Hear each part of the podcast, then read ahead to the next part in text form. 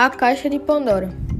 Zeus encomendou a criação de uma companhia para os homens. Os responsáveis foram Efésios e Atenas. Pandora, a primeira de todas as mulheres. Parecia a criação perfeita, porém Zeus a deu a curiosidade e foi graças a isso que ela abriu a caixa. Presente de Zeus a seu marido Epimeteu. Dentro da caixa havia as piores pragas do mundo entre, a, entre elas a esperança, a única que permaneceu presa. Existem algumas interpretações.